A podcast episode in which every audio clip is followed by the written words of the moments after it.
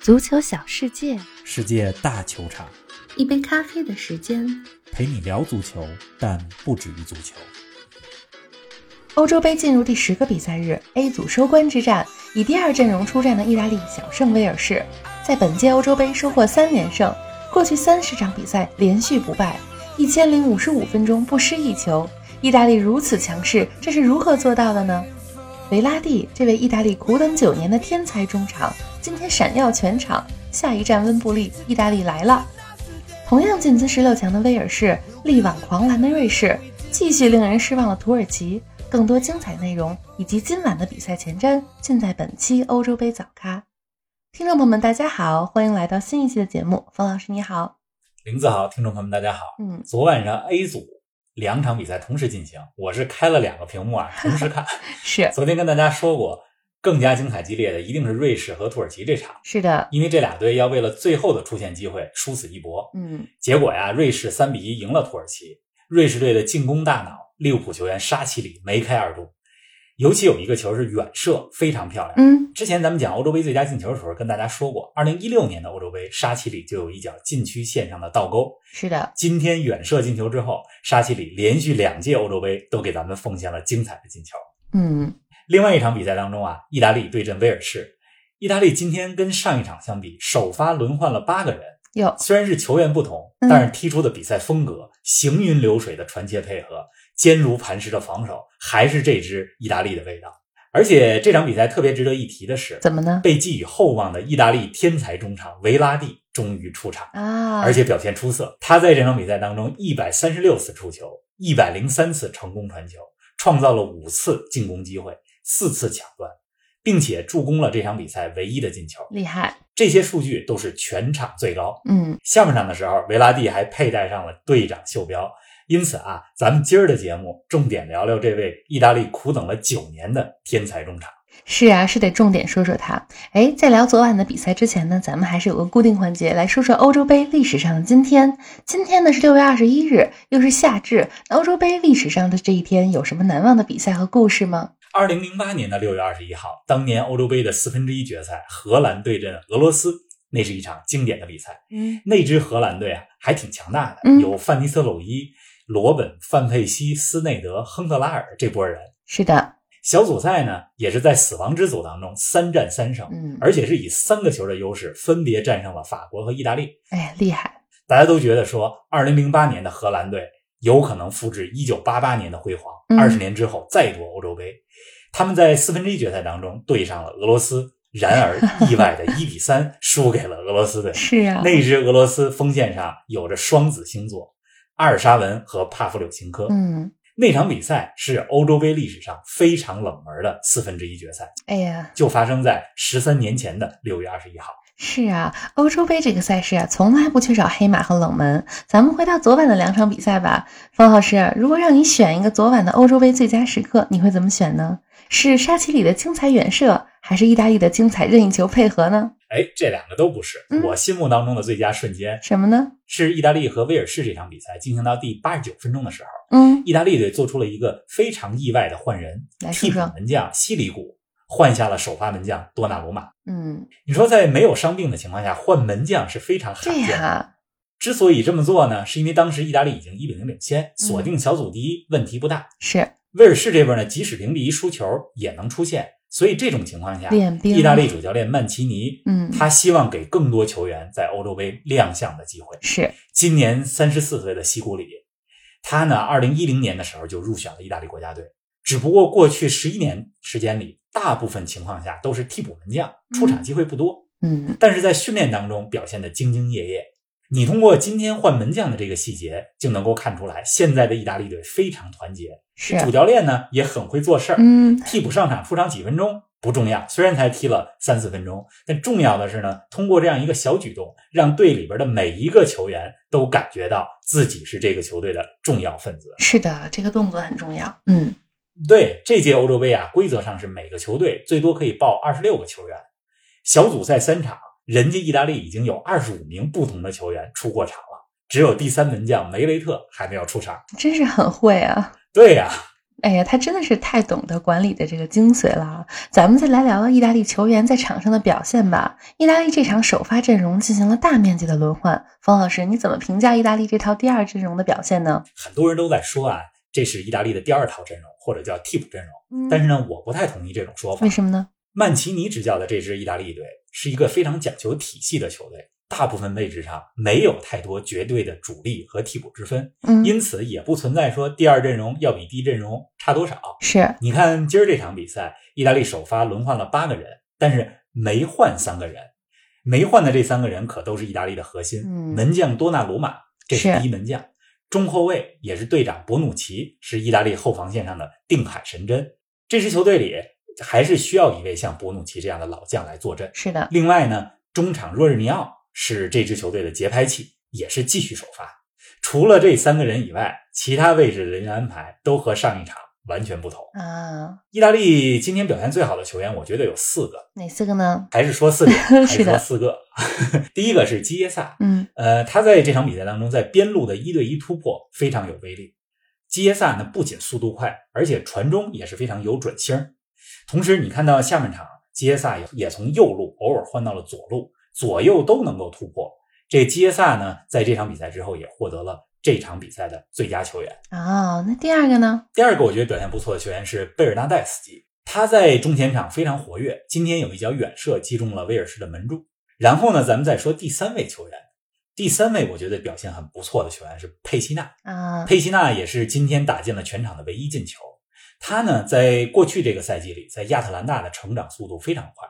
亚特兰大原来的中场核心，阿根廷中场亚历杭德罗·戈麦斯，嗯去年底的时候和主教练加斯佩里尼闹翻了，闹翻之后就离队去塞维利亚。这个时候呢，佩西纳就顶上来了，嗯，打原来戈麦斯的位置，不仅在亚特兰大表现得好，而且也入选了意大利国家队。嗯，那第四个呢？这第四个就是缺席了前两场比赛，今天终于首发出场的维拉蒂了。到他了，嗯维拉蒂呢，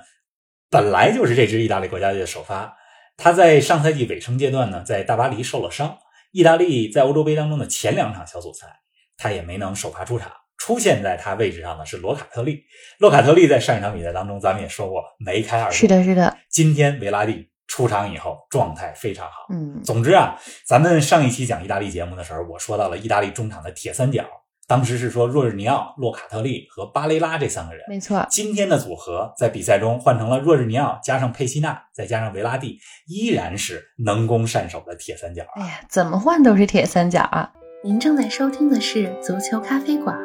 一杯咖啡的时间陪你聊足球，但不止于足球。欢迎您在各大音频平台关注我们的节目，同时欢迎关注冯老师的足球评论公众号“冯球必侃”，让我们一起聊球、侃球、追球。咱们来重点说说维拉蒂这名球员吧。维拉蒂在2012年左右刚出道的时候，被认为是意大利最有天赋的中场，也被认为是皮尔洛的接班人。过去的九个赛季，他一直效力于巴黎圣日耳曼，帮助大巴黎获得了二十多个冠军奖杯。然而，他的职业生涯也经常被伤病困扰，也是因伤错过了2016年的欧洲杯。那这一届欧洲杯，看好维拉蒂能大放异彩吗？维拉蒂真的是一位非常全能的中场，嗯，不仅脚下技术好，而且传球呢很有创造力，动作速率也很快，个子不高，一米六五，但是呢，这让他重心很低，在对方球员防守压力之下，总能把球控制在自己脚下，嗯，灵活，而且在中场的防守拦截能力，嗯也还不错，非是常的灵活。这维拉蒂的职业生涯还挺神奇的，嗯，他虽然是意大利国家队的队员主力，但呢，却从来没有在意甲当中效力过。啊，他是出道于自己的家乡球队意大利的佩斯卡拉。嗯，二零一一到一二赛季，帮助当时在乙级联赛的佩斯卡拉获得了意乙的冠军，嗯，并且获得了当年的布拉沃奖。这个布拉沃奖是颁给二十一岁以下最佳的欧洲球员。给年轻的，嗯。当时呢，他帮助佩斯卡拉冲上了意甲之后，他自己还没踢意甲，其实就被一些豪门俱乐部所盯上了，像尤文、像罗马都想要他。嗯但是他呢，选择去到了安切洛蒂当时执教的大巴黎。从二零一二年开始到现在，一直在法甲踢球。今年二十八岁，，年纪轻轻了，这个维拉蒂已经为大巴黎出场次数超过了三百场，并且是大巴黎在欧冠当中出场次数最多的球员。嗯刚才李英子说到了，说呃二十多座冠军奖杯，是的，如果算上法国超级杯的冠军，维拉蒂已经帮助大巴黎获得了二十七座不同的冠军奖杯。维拉蒂的国家队生涯呢一直比较坎坷，他二零一二年就第一次入选了意大利队，第一次参加世界大赛是二零一四年的巴西世界杯，那届杯赛当中呢还有一次助攻，但是那届杯赛意大利小组就被淘汰了。那到了二零一六年的欧洲杯，维拉蒂呢也是在欧洲杯之前因伤缺阵，就错过了那届欧洲杯。啊，哎呦，可惜了。嗯对，否则上一届欧洲杯，我觉得如果有维拉蒂在，意大利还能走得更远，不只是这个八强。说不定，嗯，二零一八年的世界杯，意大利连世界杯都没有进，没错，这就相当于这一波意大利球员等了五年的时间，才终于在今年这届欧洲杯上又迎来了世界大赛。终于啊，而且这届欧洲杯之前，维拉蒂也是饱受伤病困扰，嗯，先后两回感染新冠病毒，哎呦，他这个， 这真的是够倒 霉对的。呀、呃，不过都呃很好已的恢经复过好了来，了。嗯，呃，但是他踢上比赛之后，五月份又膝盖受伤了，大家都在担心他能不能赶上欧洲杯的时候，实际上他恢复的我觉得还是比较快的，最终赶上了欧洲杯的末班车，是啊，成为了大名单当中的一员。前两场小组赛作弊上官，今天第三场终于出场，而且大放异彩。曼奇尼是非常看重维拉蒂的才华的，你看下半场队长袖标也戴在了他的手臂上。哎，这么坎坷，有点千呼万唤始出来的感觉。 没错儿，总之啊，我觉得今天看完意大利的比赛之后，看了三场了，每看一场意大利比赛，都会增加我对这支球队的信心。嗯，他们获得小组第一之后，下一站将是去伦敦的温布利大球场八分之一决赛对阵 C 组第二，就是奥地利和乌克兰当中的一个球队。我非常看好意大利队继续前进。是啊，哎，咱们再把目光投向昨晚进行的另一场比赛吧。瑞士呢，三比一战胜了土耳其，瑞士拿到了小组第三，但是否能成为成绩最好的四个小组第三，还要等其他小组都比完之后才知道。而土耳其则是三战三败，在这届欧洲杯的表现令人有点失望。给我们说说这场比赛的亮点吧。这场从一开场，瑞士队就表现出了非常强烈的求生欲望，是进入啊比，赛状态也很快。嗯，沙奇里今天进了两个球，这也让他在世界杯、欧洲杯当中的总进球数来到了七个，嗯成为在世界大赛当中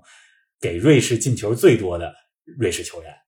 这沙奇里啊，虽然在利物浦出场机会不多， 嗯但是依然是瑞士的大腿。啊，利物浦的沙奇里加上阿森纳的扎卡，这两个球员就驱动着整个这支瑞士队。瑞士拿到四分，我觉得应该够小组出线了。不过，就像玲子刚刚说到的，就是得等其他小组都比完之后，才能知道能不能出线。反是啊正这种等待的滋味儿也不好受。没错，土耳其这边呢，这届欧洲杯之前被公认为黑马胚子，锋线上有伊尔马兹，后防线上有英超莱斯特城的瑟云居，还有尤文的德米拉尔。哎，结但是果他们这支土耳其的表现太令人失望了。是的，咱们之前讲过，土耳其是这届这届杯赛当中最年轻的球队。我觉得，二零二二年世界杯吧，咱们看看他们，或许还有机会成为黑马。嗯，哎呀，又该展望一下今晚的比赛啦。北京时间的今晚凌晨，B 组和 C 组的最后一轮比赛也要打响了，一共是四场比赛。率先进行的是 C 组，乌克兰对阵奥地利，北马其顿对阵荷兰。之后进行的 B 组，芬兰对比利时，俄罗斯对阵丹麦。方老师给我们说说今晚比赛的看点吧。先说 C 组，荷兰对北马其顿这场，实际上没有太多的意义。嗯荷兰已经确定小组第一，没错，北马其顿确定小组垫底，是的，荷兰估计要上替补阵容。是的，乌克兰和奥地利这一场，这是一场争小组第二的比赛，嗯两队目前都积三分，而且净胜球完全一样。乌克兰呢是凭借着进球数多排在了第二位。啊，这场比赛啊，我觉得很有可能两个队会踢一场默契球，打成平局， 最后嗯双方出线。有可能，再说 B 组，比利时已经提前出线，而且大概率事件是小组第一。嗯，那他们的对手芬兰要至少拿到一个平局，所以我觉得这场芬兰肯定要全力去拼比利时。另外一场比赛，丹麦对俄罗斯，嗯其实是今天晚上四场比赛里我最期待的。啊丹麦虽然前两场都输了，但如果战胜俄罗斯，还有可能小组第二。还是有希望，嗯，而且丹麦是一支非常团结的球队，没错，埃里克森事件发生之后，也让这支球队、这个国家更加团结。上一场输比利时，输的有点遗憾，我看好丹麦今儿晚上能赢俄罗斯。咱们期待着今儿晚上的比赛吧。好的，看来今天晚上还是有看头的。那咱们晚上看比赛，明天早上的节目不见不散。不见不散。